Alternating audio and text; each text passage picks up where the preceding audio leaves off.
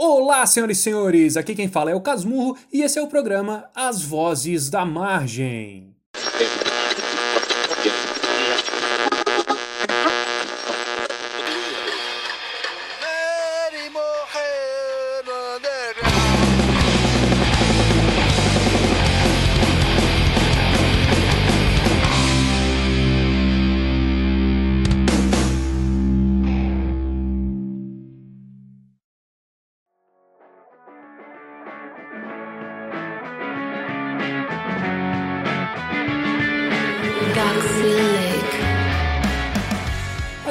Margem é um programa independente que visa dar voz aos artistas catarinenses. Se você nos escuta pela Bombinhas Rádio Web, fique ligado na programação e continue sintonizado. Agora, se você nos escuta pelo Spotify, vá lá na opção seguir e nos dê 5 estrelas para fortalecer nossa cena independente de Santa Catarina. Gostaria de informar aos nossos ouvintes que estaremos de férias nos próximos meses, então não teremos os programas de novembro e dezembro voltamos em 2023 de cara nova e com novidades. Então fique ligado que vem coisa boa aí. Nossa primeira música de hoje é de Elo Gonzaga, com a música Identidade.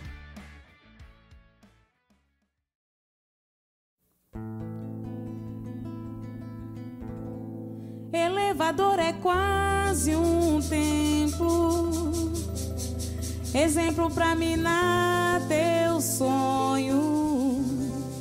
Sai desse compromisso, não vai no desserviço. Se o social tem dono, não vai. Quem cede a vez não quer vitória. Somos herança da memória. Temos a cor da noite, filhos de toda sorte, fato real de nossa história.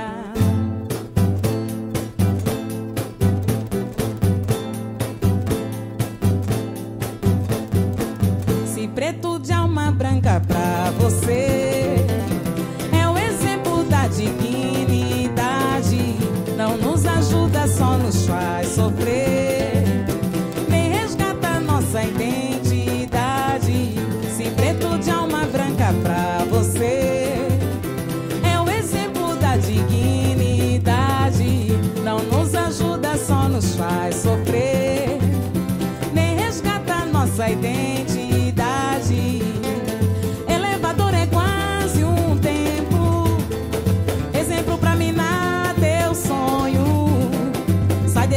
compromisso, não vai no desserviço.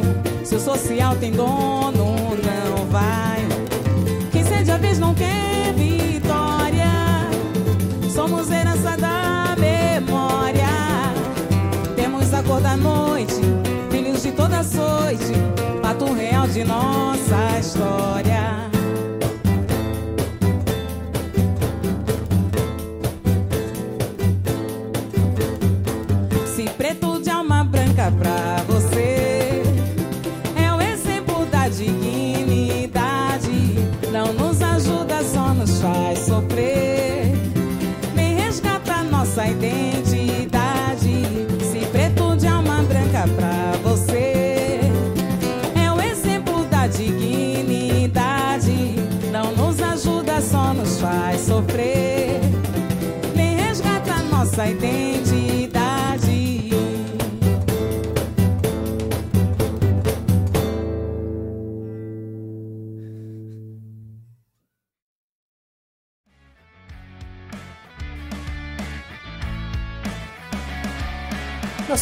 Próxima música é Disfarce Barato de Decurso Drama, com Augusto Fernandes, Ael Bryan e Thiago Navas.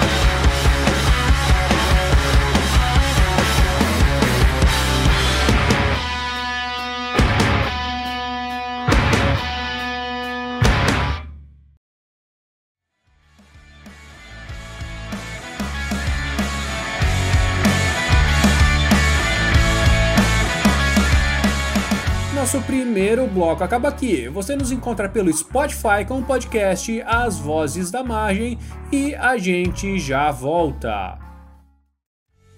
Olá, senhoras e senhores! Voltamos com o nosso segundo bloco de As Vozes da Margem e vamos logo para nossa terceira música de hoje que só tem coisa boa: Onda Astral Malaman.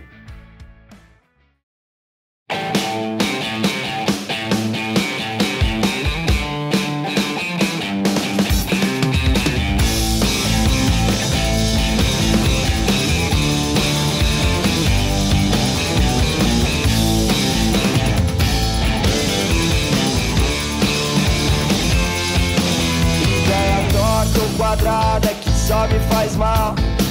Filosofia que não vale um real. Adoração por si mesmo é ruim de aturar. Futilidade em primeiro lugar.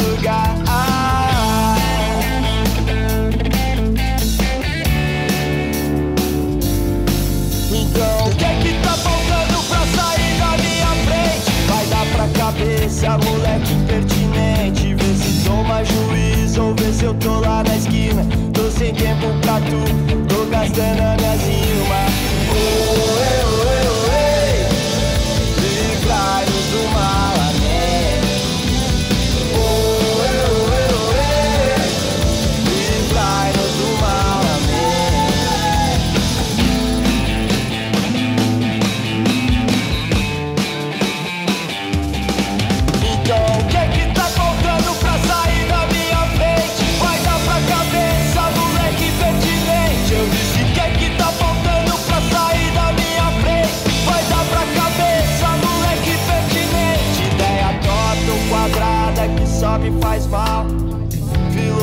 Filosofia que não vale um real. Adoração por si mesmo é ruim de aturar. Futilidade em primeiro lugar. Ah, oh, oh, ei, oh,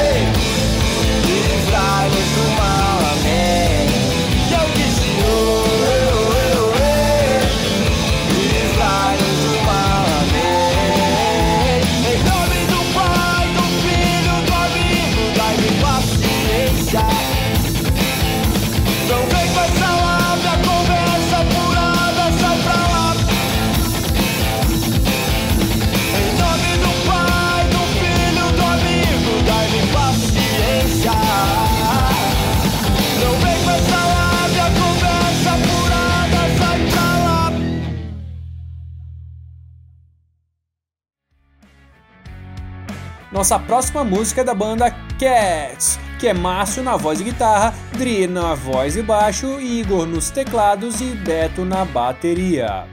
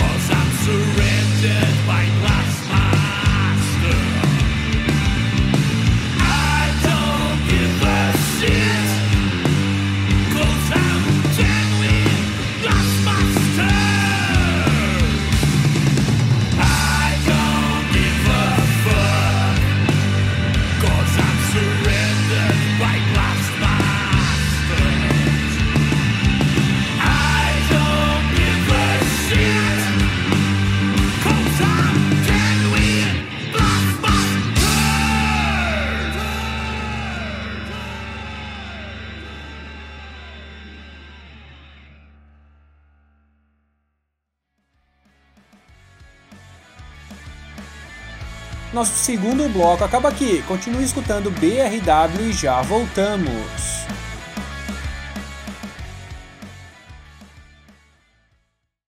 Olá, senhoras e senhores! Iniciamos nosso terceiro bloco com a entrevista ao senhor Biba Crema.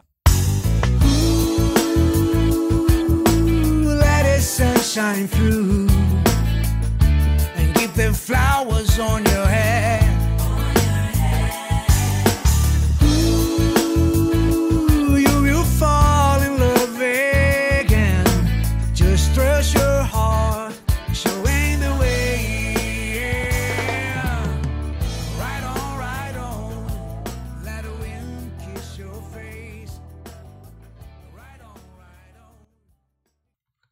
Biba Crema, por favor, senhor, se apresente.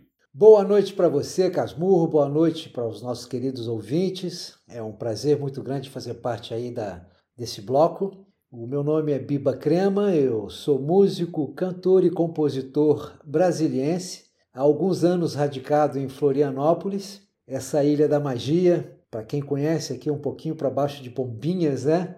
É uma maravilha e tem sido para mim um celeiro de inspirações, né? Eu tenho feito, eu tenho trabalhado bastante, viu, Casmurro, nesse, nessa pandemia, e foi um total de quatro EPs, né? E já, já se foram cinco, cinco singles, né? Aí depois eu vou falar mais detalhadamente de cada projeto. Como foi que o senhor caiu no mundo da música? Ah, eu caí cedo, eu caí cedo. Foi assim, Casmurro, eu, eu me lembro que eu estava de... Eu tinha mudado recentemente de Brasília para Minas Gerais. A família do meu pai é de Sacramento, no Triângulo Mineiro. É uma cidade muito aconchegante, um povo muito acolhedor. Mineiros, né? Você já viu, mineiro é coisa boa, é bom.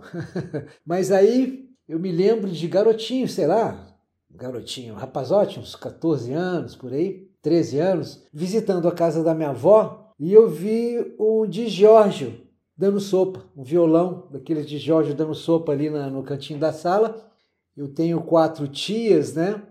Aliás, são dez tios, né? Meu pai são, tem nove irmãos. E as tias, que são todas Marias, são muito talentosas. E certamente me influenciaram bastante e influenciam até hoje, né? E esse violão, se não me falha a memória, era da tia Ina, tia Regina. E eu vi esse, esse violão ali dando sopa, eu estava com 13, 14 anos. Aí sentei ali, né? Curiosidade, peguei e comecei a, a dar uma manuseada. Aí no demora eu encontrei uma revistinha de cifras. Antigamente havia umas revistinhas com as cifras, sabe? Aí mandei um dozinho, mandei um solzinho, falei, ó. E fui é, é, pegando gosto, né? E sei lá, em umas duas, três semanas eu já estava tocando umas duas canções, três por aí. E, mas tudo em dó, tudo em dó. Eu dava um jeito de caber em dó. E resulta que nessa época também a gente foi começar, a gente começa a mais prestar atenção nas mocinhas, né? E eu resolvi com amigos, né? Eu falei, vamos fazer serenatas? E comecei a fazer uma serenata aqui, uma serenata ali, tudo em Minas Gerais. E um belo dia, eu acho que já tinha uns 14, 15 anos, eu resolvi escrever uma música, né? E escrevi essa canção e começou a fazer parte do repertório para as serenatas. E meus amigos gostaram muito, minhas amigas, né, gostaram muito, e eu também gostei muito. Aí eu falei, gente, não é que pode pode dar certo esse negócio? Mas aí depois, é, bom, depois vamos deixar para depois, mas esse foi o meu primeiro encontro, sabe? E quais foram suas referências iniciais nesse momento? Olha, referências iniciais, eu vou te ser sincero, naquela época, né? Eram músicas românticas, né? Tipo Vanguarda, Roberto Carlos, Erasmo. E nesse, nesse então aí, né? Músicas em inglês também. Eu me lembro músicas de, sere, de serenata, né? Mas não demorou muito para eu ir. Naquela ocasião, os meus pais, um pouquinho depois disso, meus pais se separaram. E eu e minha mãe ficou em Brasília, meu pai em Minas, e eu ficava entre Brasília e Minas, né? E já em Brasília já a pegada era um pouquinho diferente, né? Eu me lembro que logo depois, um pouquinho, sei lá, uns, aos 17, 18 anos, aí começou a despontar algumas, algumas bandas de Brasília, né? como Legião, Paralamas, então inicial. Então ah, viraram também referência. E nessa época eu já comecei a prestar atenção também no, no rock brasileiro, né? Brasil da época. Foi quando, inclusive, veio, é, houve esse, na década de 80, né? Houve esse, essa explosão do rock Brasília. Tem, inclusive, é, se você procurar, e quem quiser dar uma procurada na internet, aí deve achar. Tem o Rock Brasília, que é década de 80. Eu não, eu não participei é, ativamente, quero dizer, tocando, me apresentando na época, embora eu tivesse na ocasião já umas quatro canções, mas o meu estilo era mais um pop mais, mais romântico, entende? E os meus amigos eram mais roqueiros. Mas eu estive sim nos bastidores e foi aí que eu tive a ideia de gravar minha primeira música, né? Eu estava vendo a apresentação de amigos meus, amigos né, de, de, de farra, que tinham bandas. Aí um belo dia eu fiz um convite a uma banda que se chamava Os Culpados. E fiz um convite para eles. Falei, gente, vamos, vamos dar um jeito aí da, de eu gravar pelo menos umas três canções minhas. E foi isso que eu fiz. Eu decidi depois a. Eu acho que eu fui pro. Acho não, certeza. Eu fui no, no Rádio Center, né? Onde tinha os estúdios. E o estúdio Zen, do Andy. Era até o Andy deve deve estar mexendo com música até hoje lá em Brasília. É um argentino, radicado também lá. E eu gravei uma canção, aliás, eu gravei três canções. Uma se chamava Gazela, a outra Esquina Azul e a terceira se chamava Sangue das Manhãs. E depois eu me aventurei para Brasil afora aí com essas canções, mas eu, eu fiz isso aí, isso aí devia ser, sei lá, devia ser 80 e... a década de 80, não sei precisar muito, mas no começo da década de 80. Right on, right on. Let the wind kiss your face. Right on,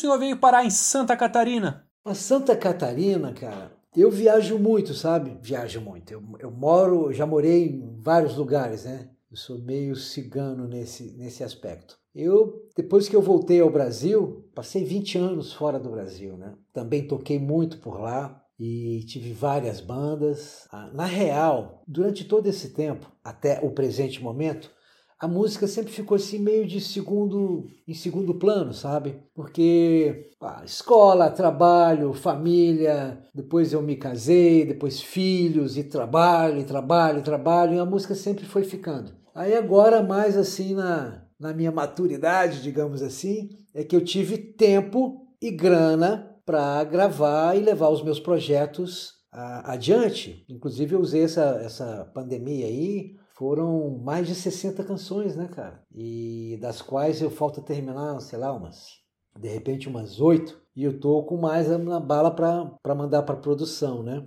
Mas então nessas idas e vindas de, de Minas Gerais, quer dizer, do Brasil para os Estados Unidos, Brasil, Estados Unidos, Brasil, numa dessas vindas aí, eu, eu resolvi ficar, né?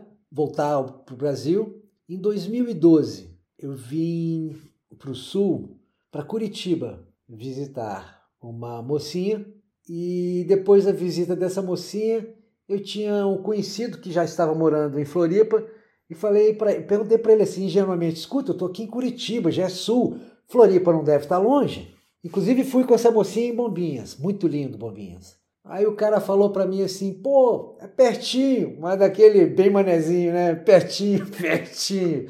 Aí eu dali, dali, dali para o sul, a linha reta, cheguei, entrei em Floripa, atravessei a ponte, estava meio tarde assim, não deu para ver muita coisa, mas né, só de ver o mar já é bem legal. E fui cair no sul da ilha. Não sei se você conhece Florianópolis, eu hoje moro no sul da ilha, né? E foi o primeiro lugar que eu visitei. E chegando no sul da ilha, na casa deste conhecido, ele falou para mim assim: Olha, vamos aproveitar que você já está aqui, tomamos um café, já dá uma para esticar as canelas, vamos sumir aqui no, no, no Mirante para ver se a gente encontra alguma baleia. Rapaz, e fomos para lá, andamos nessas trilhas lindas, a trilha do Saquinho, muito lindo lá. E não é que tinha uma baleia com, com um filhote lá? E ficamos ali durante um tempo, eu, ele e a namorada dele, mirando isso aí e conversando um pouquinho, né? Daí eu fiquei na casa dele, sei lá, umas, umas duas semanas, voltei para Minas, ajeitei os negocinhos lá e fiquei, sei lá, um, uns quatro, seis meses resolvi voltar para Florianópolis. Quando eu cheguei aqui de novo em Florianópolis, eu conheci uma morena. E essa morena foi muito, fez também foi responsável também por muitas uh, muita inspiração para algumas das canções. E foi quando eu comecei a escrever o primeiro álbum da trilogia Trópicos. A trilogia Trópicos começa com o álbum Vento Sul e depois tem o álbum Sereias e depois o álbum Flor Ímpar. E o Flor Ímpar, se você falar Flor Ímpar três vezes rapidamente, Flor Ímpar, Flor Ímpar, Flor Ímpar, você já viu que o resultado é Flor Ímpar. Esse, esse EP foi dedicado todinho à ilha e ao manezinho. E foi lançado agora, agora não, né? Já tem uns seis meses. Essa pandemia deixa a gente meio fora da casinha com relação ao tempo, não é mesmo? Você acha que foi o ano passado, mas já faz dois anos. Essa pandemia, nós estamos com três anos, essa porcaria quase já. Daí, feita essa trilogia, bom, comecei a escrever a trilogia Trópicos, em 2012. Daí eu, eu voltei para Minas. Voltei para Minas, fiquei lá mais uns três anos, dois anos. Aí eu parei geral com a produção. Parei geral para a produção, para cuidar dos negócios, inventei de criar cavalos. Eu já fiz tanta coisa na vida, querido, mas que maravilha a vida é, não é mesmo? Quero fazer muito mais. Depois de quatro anos, eu resolvi voltar para Floripa. É, depois da passagem do meu melhor amigo, meu irmão, eu fiquei meio assim, querendo dar linha, sabe? E vim para o sul meio assim, sem, sem muita pretensão, e passei por Florianópolis. E dessa vez eu cheguei de dia, sabe, de manhãzinha, e um dia muito bonito, né, cara?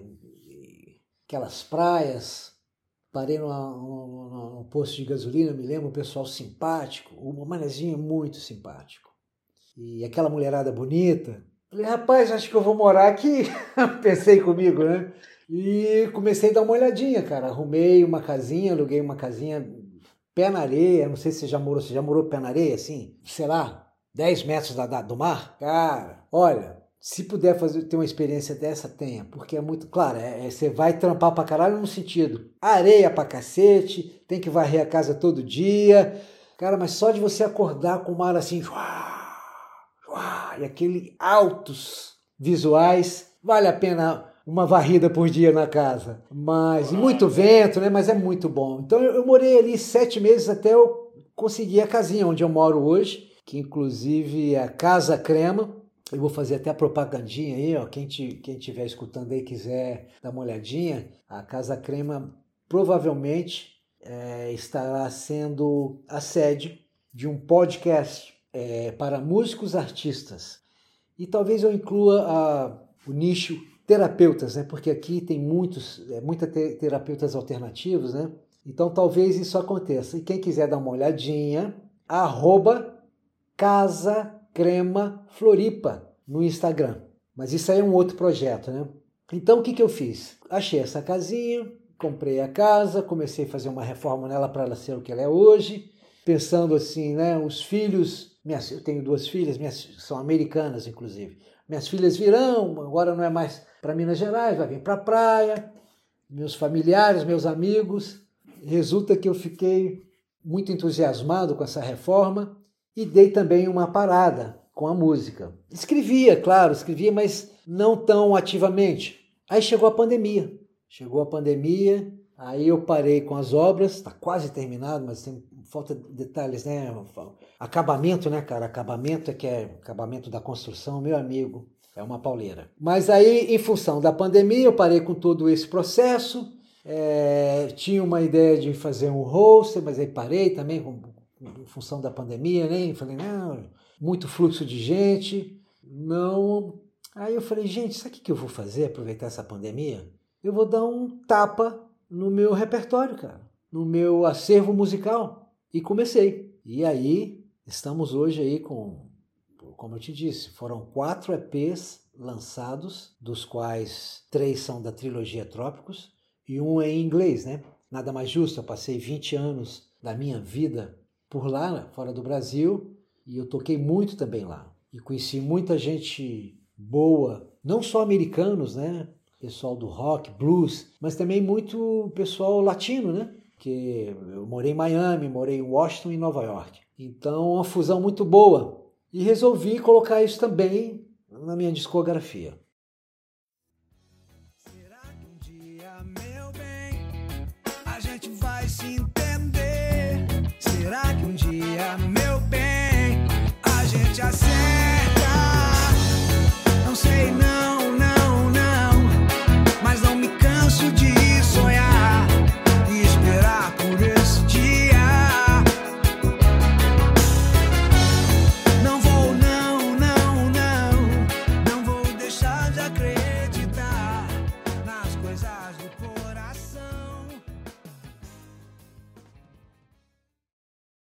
Como é o seu processo de composição? Olha, eu acho que é uma coisa, é de alguma maneira uma busca. É, o tema central é o amor e bem assim, bem floreado com a natureza, sabe? As minhas músicas vão, viajam entre natureza e o amor. Relações, né?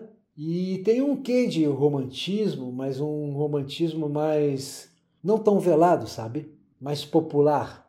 Eu acho que o meu trabalho é bem popular. Eu sou um compositor popular, eu diria. É, as minhas canções, assim, são simples, são melodias é, simples. Eu não sou nenhum músico virtuoso, mas e, e- e- o meu instrumento também é a voz, né? Eu componho e canto, mas eu componho muito. Eu faço as minhas músicas, algumas no piano, outras no violão, mas eu diria que sim, está entre o amor e a natureza, o elemento, a matéria-prima para as minhas composições. E obviamente, né, imagina, eu sempre gostei de música e rodei muito. Então as influências são as são infinitas, né? Eu escutei muita música na minha vida, muita música. Eu estou há 40, há mais de 40 anos com violãozinho, andando com violãozinho aqui nas costas. Então, ah, é, mas andando mesmo, né? Ficando num cantinho ali na cidade, não, andei. Então, obviamente, que quem escuta Biba Crema hoje, né? Tá escutando um pedacinho de muita coisa. A gente é isso, né? A gente é coleção. A gente nunca tá finito, né? Eu, eu tô para te dizer que a gente morre inacabado, cara. A viagem da vida é imensa, né? E de vez em quando vem a morte aí, por isso é que tem que acreditar em um- uma outra coisa depois da morte, né? Pra você continuar se lapidando, pô. Essa vidinha aqui é muito pouco. Tá louco, Casmurro? Com certeza, né? Não é? Você poderia nos falar um pouquinho sobre a trilogia? Então, a trilogia Trópicos, é, eu comecei. O que, que aconteceu? E tinha muita música, né? Nesse, nesse, eu já estava com 18 canções. E eu poderia ter lançado um álbum inteiro daqueles longos, né? Mas eu me lembrei que nós não estamos mais no tempos de gravadora. Então eu tive que primeiro analisar, porque estava por fora do mercado, né? Como é que funciona. Aí eu separei em três grupos as canções. A primeira, Vento Sul, porque eu não sei se você sabe a força do Vento Sul, ele vem daquele jeito e, e não dá para rolar praia. Você tá na praia, mas não vai rolar praia, porque o Vento Sul tá batendo. Pode fazer um pinhão aí, fazer um chazinho e se acomodar. Então eu resolvi abrir toda essa discografia minha, né? Que, claro, eu já gravei anterior, a primeira gravação que eu fiz, daquelas em Brasília, é 86, 1986. Eu lembro que em 86, 87 eu fui para o Rio. Eu fui, como todo brasiliense, tentar a sorte no Rio eixo, no, no trecho, no eixo Rio-São Paulo, que era para onde todo mundo ia, as gravadoras estavam lá. Inclusive, eu corri atrás de, nossa, tanta coisa. Ah, e tive uma, um, um encontro, um afortunado encontro, muitíssimo casual, num estúdio, com o Renato Russo, eh, da Legião Urbana. E eu me lembro que foi no Rio de Janeiro, no, no estúdio Drum, chama Drum Studio, lá na Glória, no Glória. Aí eu me lembro que eu estava lá repassando, porque era assim, eu não sei se, se você se lembra, antigamente as gravadoras, né? As rádios. E era, a gente fazia aquelas fitas de rolo desse tamanho, as fitas de rolo. Você pegava a pontinha da fita, botava no rolo, num, num carretel, é, um carretel, digamos assim, né? Vazio, aí rodando daqui e enrolando de lá. Aí depois você pegava trocava. E tinham duas velocidades, que era 15 e era 7,5. E por alguma razão todo mundo usava a 15, como é que era? Ou a 7,5? Não, todo mundo usava 15, mas a FM Fluminense no Rio de Janeiro, o, o, o, o equipamento deles era para rodar de 7,5. Aí eu tive que ir a esse estúdio, lá no Rio de Janeiro, para converter a minha fita de 15 para 7,5, para que pudesse tocar nas, na, na, na FM Fluminense. Então eu estava lá nesse estúdio, de repente o cara conversando e tal, mostrando essas três canções, e o cara gostou do trabalho. Aí numa dessa entra o Renato Russo para pegar um, um, equipamento, que ele também era cliente desse cara. Aí o, o cara, olha Renato, esse menino aqui, menino, né? Já tinha uns 22 anos, mas é menino também. Esse menino aqui é de, é de Brasília também. E tá com um trabalhinho diferente aí. Aí o Renato escutou essa canção Gazela, aí escutou, ficou olhando para mim e falou: quem que é? Não, sou eu e a banda, Os Culpados. Mas a música é minha, eu canto, eu escrevo a música e a letra. Aí o cara falou assim para mim: posso escutar de novo? Eu falei: eu me lembro dele se apresentando, né? Ele já era o Renato. Aí ele olhou para mim e falei, Biba Crema, né? Ele falou, Renato Russo. Eu falei, não, tô sabendo. tô sabendo que você é o Renato Russo. Né? Precisa o cara se apresentar, né? Mas assim, de tão popular que o cara era, sabe? O cara tinha arrebentado. E com razão, né, cara? Eu sou fã do Legião. E fã do, do Renato, né, cara? Ele escreve demais. Ele é muito bom, letrista. E tem uma voz bem particular, né? Que acaba te. Aquela voz dele acaba te. Eu lembro que a primeira vez que eu escutei, falei, nossa, cara, Jerry Adriani tocando rock, né? Eu tinha aquela voz assim, parecia um. né? Um. Mas aí depois você vai escutando, escutando a sonzeira do cara e a dinâmica das letras, né? A dinâmica das letras. Tocam até hoje, né, cara? O cara morreu, sei lá, 30 anos, 40 anos atrás, o cara morreu, sei lá quanto. Ele morreu em 90, né? Eu já estava fora do Brasil. 90 e alguma coisa, cara, aí, 30 anos que o cara negada escuta, se põe uma música, um moleque de 10 anos, que quando nasceu, o, o cara já tinha morrido há 20 anos, fala, você pergunta quem é o moleque de 10 anos, fala, é Renato Russo. Então, cara, é um ícone da música brasileira. E sabe o que ele fez depois que ele escutou a segunda vez? Ele falou para mim assim, olha, eu vou te dar uma força. Você tem um papel aí? Aí o cara pegou um papel da Drum, tá, lá, escute, né? Escreveu uma carta de apresentação para o Jorge Davidson e o Mayrton Bahia, que eram os, os caras da produtores, né? Que produziam todo mundo lá. Eu peguei essa carta muito lisonjeado, mas eu não sabia nem o que eu tinha na mão. Não imagina, eu vim de Brasília, eu não sabia o que eu tinha na mão. Ah, esse é o Jorge Davidson, Mayrton Bahia, mas porra, eu não, eu não conhecia do, do métier, né? Aí eu peguei, tentei mais um pouco, algumas coisas lá no Rio de Janeiro, voltei para Brasília, na época aí era rock and roll, rock and roll. O meu era mais balada, mais, mais romântico, né? Não é nem baladas. É um rock pop, saca? Mas não era o que não era a pedida do momento. Fui visitar uma amiga nos Estados Unidos e por lá fiquei 20 anos. Fiquei 20 anos lá. Escrevi algumas coisas lá também e tal, mas sempre, como eu te disse, pano de fundo. Não, não corri atrás. Toquei em várias barzinhos, boates, Fiz apresentações, tinha uma banda que, que eu participei também, que eram nove integrantes. Chegamos até a tocar no Kennedy Center. Imagina, o Kennedy Center é, é coisa chique. Aí depois eu casei, aí fica mais para lá ainda. Fui criar filho, filhos, né? Filhas, duas filhas maravilhosas. E depois me separei, cara. Depois de vai para lá, vem para cá, me separei e voltei ao Brasil. Aí, voltando ao pé, 2012 vim para cá, Fiquei mais quatro anos em Minas, voltei para Minas. 2016 vim e estou aqui desde então, desde 2016, o que são seis anos. E nesses dois, últimos dois anos de pandemia, três anos, caramba, eu estou trabalhando sem parar na música, sem parar na música. E como eu te disse, são três EPs da trilogia: Vento Sul, que fala das belezas de, de quem mora no litoral, né? E da natureza também. Tem o Sereias, que fala de poesia, de fogueira, de violão, de estrelas,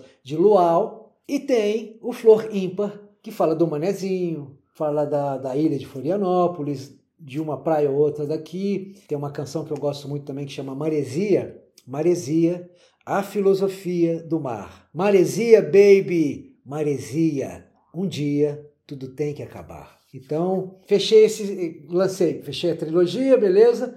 E como eu tinha muito material, imediatamente eu lancei o meu primeiro EP em inglês, que se chama Ride On, que já está também aí rodando em todas as plataformas digitais do planeta e região. Inclusive, Ryan tocou no nosso último episódio. Ah, é? Tocou? Maravilha, maravilha. Fico muito lisonjeado, muito obrigado. É, o Ride On tá já, já rodando aí. E depois do Ride On também, eu resolvi lançar como eu tinha muita música, estou com muito trabalho, a Bienal Musical. Então, no maio passado agora, no dia 17, eu, eu gosto muito de fazer homenagem, sabe assim. Então, no dia 17 de maio, é aniversário do meu pai, finado pai. Aí abri a Bienal. E a Bienal dura dois anos. Vai terminar maio de 2024, no dia 10, que é o aniversário da minha mãe, que também já se foi. Então são dois anos, Casmurro, lançando uma música inédita por mês. Dois anos. Já foram cinco. Sabe? Falar que a gente está coçando o saco, não dá. Estamos aí trabalhando pra caramba, né? E eu fiz, eu fiz uma. Eu fiz o que eu achei mais adequado nesse momento, né? Por ter um volume grande de trabalho, eu fechei com a One RPM, que é uma distribuidora, né? One RPM. E ela distribui mundialmente. O que me favorece porque eu estou com músicas em português e em inglês, né? E eu estou pensando até em espanhol, porque eu fui casado com uma chilena, 15 anos. E as minhas filhas são né, americanas, mãe chilena e pai brasileiro. Então merecem, anota aí. Qualquer hora chega aí. Olá, como estás? Mas, então eu tô, eu tô atualmente trabalhando na Bienal, né? E recentemente eu fechei aí alguns vídeos, né? Eu fiz alguns vídeos, porque hoje em dia a gente tem que usar vídeo, né, Casmurro? Se você tem assim, ó, se eu mando duas músicas para vocês, uma com para você, uma com vídeo, uma sem vídeo, qual que você vai assistir primeiro? Qual que você vai ver primeiro? Vai escutar primeiro? A do vídeo, claro. Então, como eu te disse, voltando àquele, àquele tópico, né? As coisas mudaram muito, né, Casmurro? Mudaram muito, cara. E a gente assim, ó, imagina, cara, eu tô igual um doido aí, né? aprendendo a regra do jogo. Enquanto eu tô aprendendo a regra do jogo, tô tendo que fazer música, tô tendo que produzir, né? ver banda ensaiar, porque eu criei uma banda que se chama Voodoos. E o que, que a Voodoos faz? A Voodoos provavelmente vai ter que tocar algum cover ou outro para abrir o espaço dela, e depois a Voodoos vai se dedicar a tocar Biba Crema. Então, ou seja, ela tem é, é, os músicos fixos? Não no momento, porque o Voodoos foi ensaios, a gente usou é, também para fazer os vídeos, né? mas ela vai ser uma banda que tocará quando eu estiver tocando Biba Crema. Então, quem estiver tocando nos shows do Biba Crema faz parte da Voodoos. Então, eles serão pagos, né? Olha só que bacana. Eu sou músico, eu sei como é que é legal isso, o lance da grana. Eles serão pagos pela, pela gig, né? Pela, pelo, pelo, pela festa, pela apresentação, e mais terá uma parcela do que o Voodoo como banda, Voodoos como banda, terá direito, né? E eu sou um, um eu sou um dos integrantes da banda. Então é uma maneira de, de sabe, incentivar a, o músico a, a, abraçar o trabalho mesmo de coração, de alma e falar, cara, se eu fizer isso bem feito, vai rolar uma grana legal. Porque tocar por prazer, nós fazemos isso em casa, né, cara? Quando tu sai, aí tu pega um avião, tu pega um carro, põe instrumento, ensaia, ensaia, ensaia, ensaia, depois tu ensaia. Aí quando tu descansa um pouco, tu ensaia para depois ir lá apresentar, para botar um clima numa festa, fazer a galera dançar.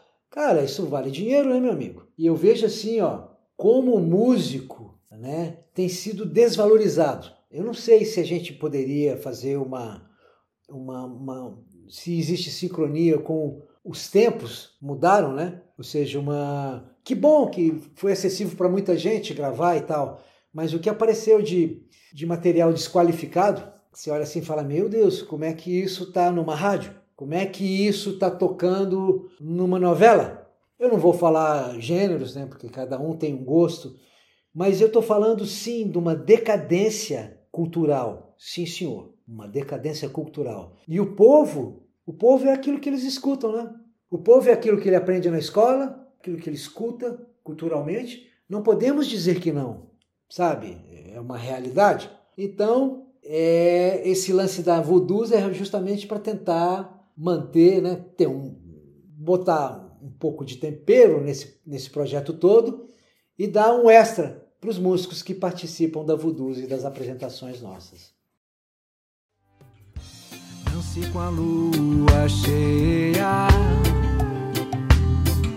na areia salgada do mar. Quem não acredita em sereia,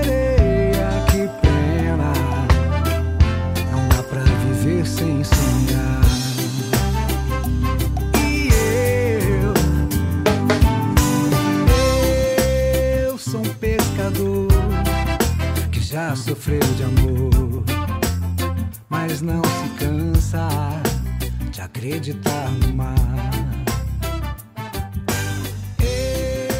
Eu sou um sonhador da vibe da esperança, coração de criança,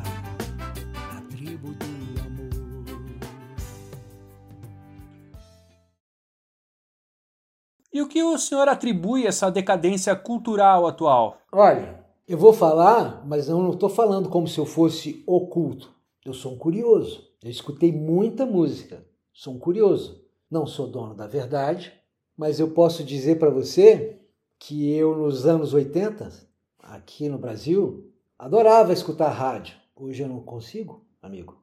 Eu não consigo. A menos que seja uma específica rádio que né, abrange. Sabe assim, ó, tem espaço para todo mundo. Mas não é isso que está acontecendo hoje em dia. O senhor de convir comigo. Tem mais ou menos dois nichos aí, que é o que rola. E nesses nichos tem, tem, tem pessoas, bons artistas? Óbvio que sim. Eu estou falando da grande vasta maioria, entende? E eu acho sim, eu classifico isso como declínio cultural. Não só na música, artes visuais, é, conteúdo de, de escolar, matérias em jornal, televisão. É, é a coisa é, não é um pedacinho, não, é grande. E eu acho que quem, principalmente uma pessoa da minha faixa etária, né, deve olhar isso com um certo temor e pena que seja assim, né? O Brasil tem tantos artistas e temos, nossa, cara, a nossa música é escutada, bicho, assim, eu já fui em show de, por exemplo, o Milton Nascimento nos Estados Unidos, cara. O Mineirão lá nos Estados Unidos. Você precisa ver o que, que o pessoal falava do cara depois do show. É Deus. Pô, a, a voz do cara também, né? Brincadeira, o Milton Nascimento. Mas você está entendendo? Hoje em dia, já não dá, não tem essas paradas. Hoje em dia, por exemplo, um, um, um, músico de sucesso no Brasil hoje vai nos Estados Unidos, só brasileiro vai ver. Você entendeu a diferença? Antigamente, o Milton Nascimento ia gringo, japonês, coreano, africano, escambau, árabe, né? Nós estamos de um, um Tom Jobim. Tom Jobim morava em Nova York, pô. Ah, ídolo nos Estados Unidos, né? Então você não pode, na minha modesta opinião, isso é só opinião de mais um artista, né? Na minha modesta opinião de curioso e observador. Você não pode comparar o conteúdo e a riqueza musical num camarada igual Tom Jobim com o que se ouve hoje em dia, né? Ou eu estou mentindo? Tá certo, tá certo. Você está entendendo? Então, assim, ó, e, e, e, você percebeu assim, ó, o Tom Jobim se escuta até hoje.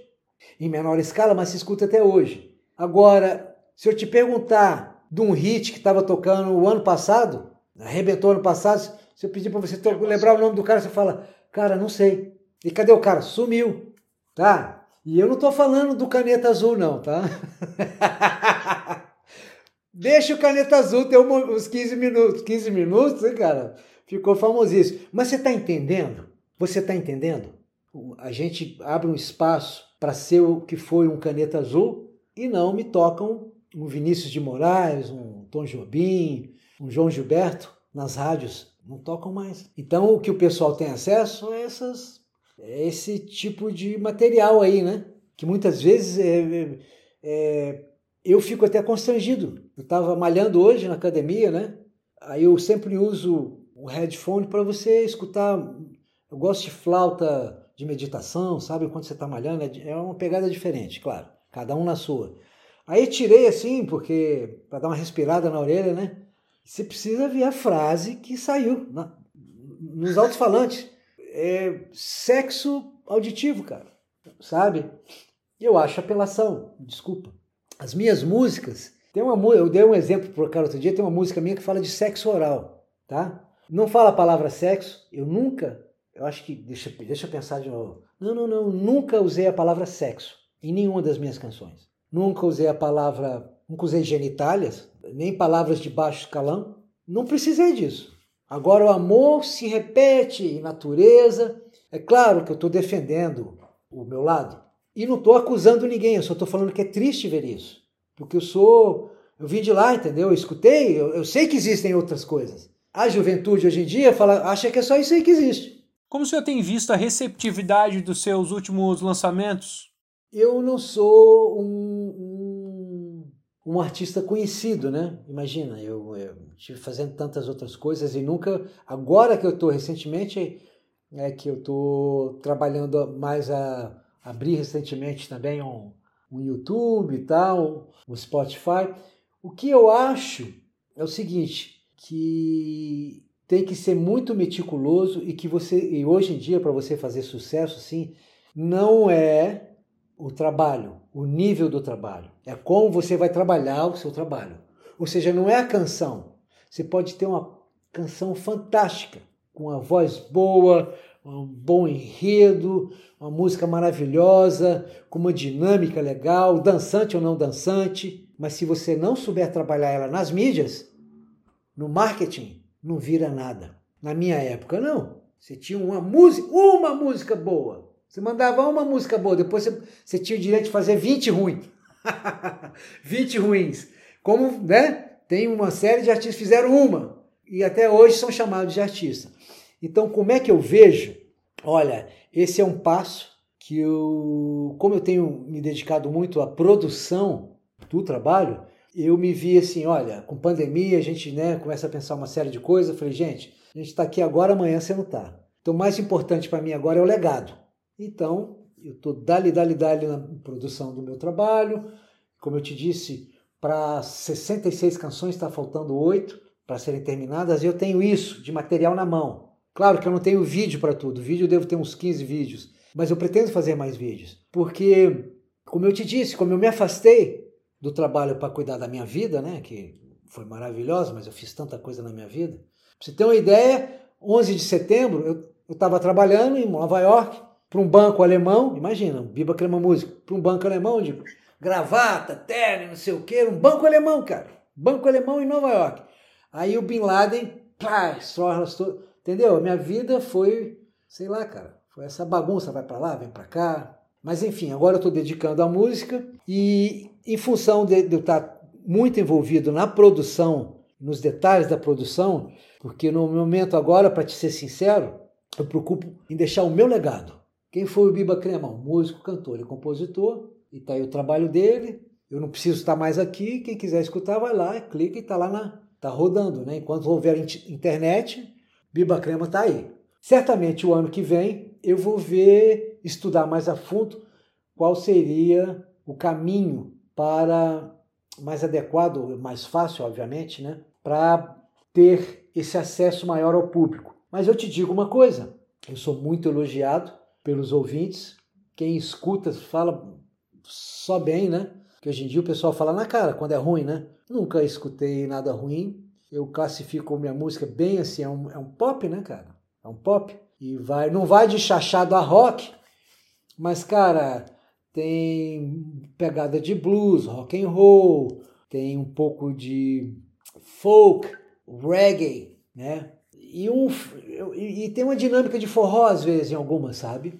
É, em função de ser música para luau, né, para areia e tal. E a, a receptividade de quem ouve é maravilhosa. O que eu estou te dizendo assim, não, não abrangi muita gente, né? Por razões óbvias agora. E até pouco tempo atrás você podia conseguir, sei lá, uns 50 mil reais ir lá no Faustão, tocava uma música e. Né? Então eu estou vendo como é que eu vou fazer isso aí, mas vai ser para o ano que vem. Esse ano eu estou me dedicando a terminar essas que eu já me propus, né? Serão, é, eu estou também já, como eu te disse, a Bienal é uma. Todo mês eu estou lançando uma música nova, até maio de 2024. Então, nesse inteirinho que eu vou ver shows, aí eu vou estar com a cabeça mais tranquila.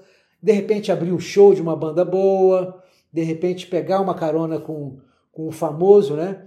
com um influencer, de repente achar um, um agente desses é, artístico aí, né? Como é que fala, cara? Esqueci até o nome da, da profissão. Empresário desses cantores é, sertanejos. De repente, mandar uma música minha pro cara gravar em sertanejo. Pra... Eu vou ter que entrar num negócio desse aí para que me conheçam, cara. A nível de você poder falar, ah, não, tô de boa. O nível que eu tô agora é assim, eu tô de boa é comigo. Eu faço música primeiro para mim. As músicas que eu, não, que eu fiz eu não gostei, ninguém vai escutar. Tudo que tá para escutar é porque eu olhei, revisei, fiz de novo, agora tá legal. Essas, esses, essas canções do Biba Crema que tá por aí, eu as escuto e recomendo. Como amigo, eu tenho um amigo paulista que fala recomendo. E é isso aí, seu Casmurro. Muito obrigado, senhor. Estamos findando por aqui a entrevista. Então, por favor, mande sua mensagem final aos nossos ouvintes. Primeiro, gostaria de agradecer mais uma vez aí pelo espaço, pela simpática acolhida, Casmurro. Até a próxima. Gostaria de me despedir, desejando aos ouvintes aos nossos queridos ouvintes uma semana de sorrisos e borboletas. E procure sim, dá um Google no Biba Crema e de lá você vai se deliciar num pouquinho do pop love music, que é o que eu faço. Agradecendo a vocês a atenção e mandando um beijo de luz. Até a próxima.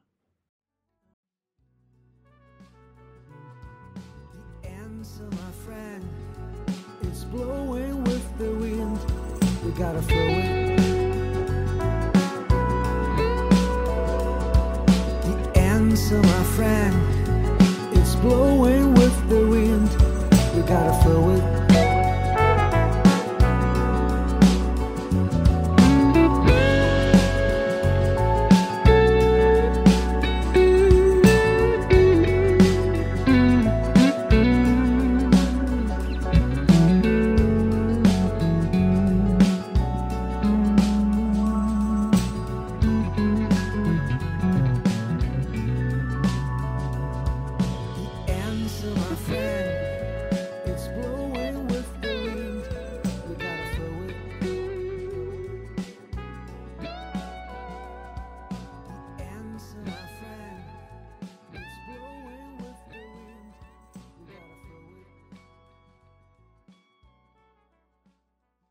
Gostaria de agradecer ao senhor Biba Crema e ficamos por aqui. Até 2023, caros ouvintes. Fora da lei, fora da lei.